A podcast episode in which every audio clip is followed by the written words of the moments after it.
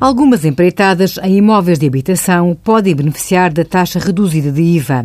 Por exemplo, existe um caso em que a taxa reduzida abrange apenas imóveis destinados à habitação, quer este seja a primeira ou segunda habitação, ou mesmo que esteja arrendada para gerar rendimento para o seu proprietário.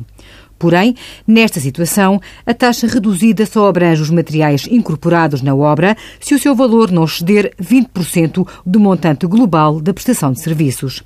Mas, tratando-se de empreitadas de reabilitação urbana realizadas em imóveis localizados neste tipo de área, como é o caso das casas situadas em centros históricos, já não se exige que o imóvel esteja a ser usado como habitação.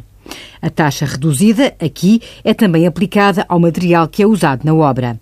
Todavia, não ficam incluídas todas e quaisquer empreitadas de construção civil, só as que se destinam a reabilitar o edifício. E deve sempre obter da Câmara Municipal uma declaração em como a casa ou prédio se situa numa área de reabilitação urbana.